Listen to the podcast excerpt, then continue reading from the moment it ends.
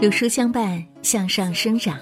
亲爱的你，欢迎来到有书，我是楚乔，在美丽的圣经古城沈阳，问候各位早安。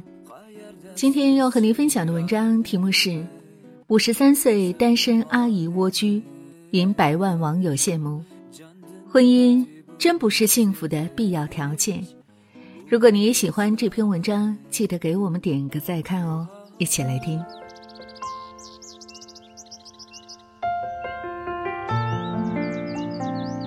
远离城市的喧嚣，去往山野中偷闲、种菜、烧柴、做饭、聊天。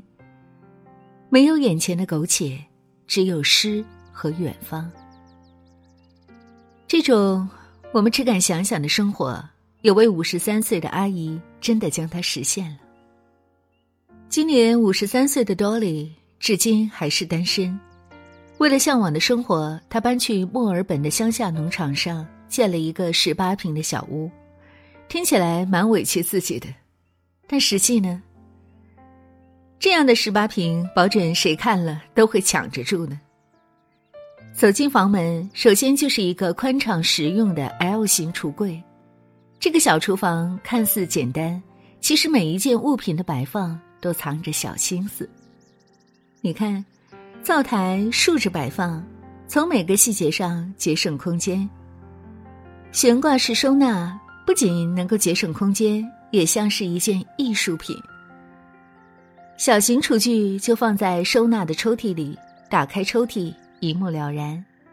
还有嵌入式烤箱，很好的解决了空间问题。这还不算完，走进他的厨房，你会发现家里的每一件餐具。都很精致。有一个这样的厨房，即便是不会做饭，也有学习的冲动了吧？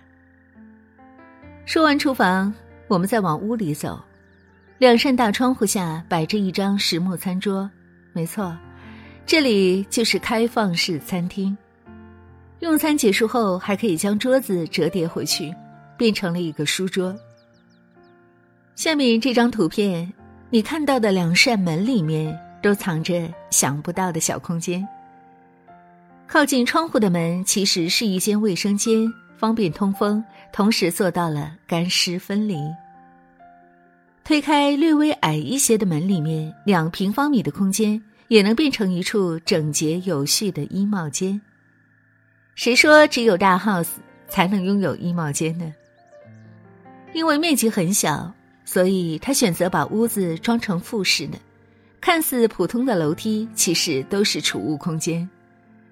上楼后你会发现，这里不仅有他的卧室，还有他的办公区。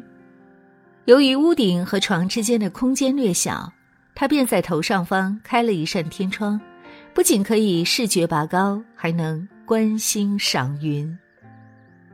房间的整体色调是白色加木色。再加上绿植的点缀，这样的十八平，谁不想住一住呢？虽然不在大城市，但是 Dolly 每天的生活都很充实。睡醒之后，他要给小家伙们晒晒太阳，然后再做一顿美味的食物犒劳自己。闲下来的时间就做做瑜伽。天气好了，就出门呼吸新鲜空气。再等一轮落日。周末请朋友来家里做客，也是热闹的不得了。偶尔还会一起到户外去露营。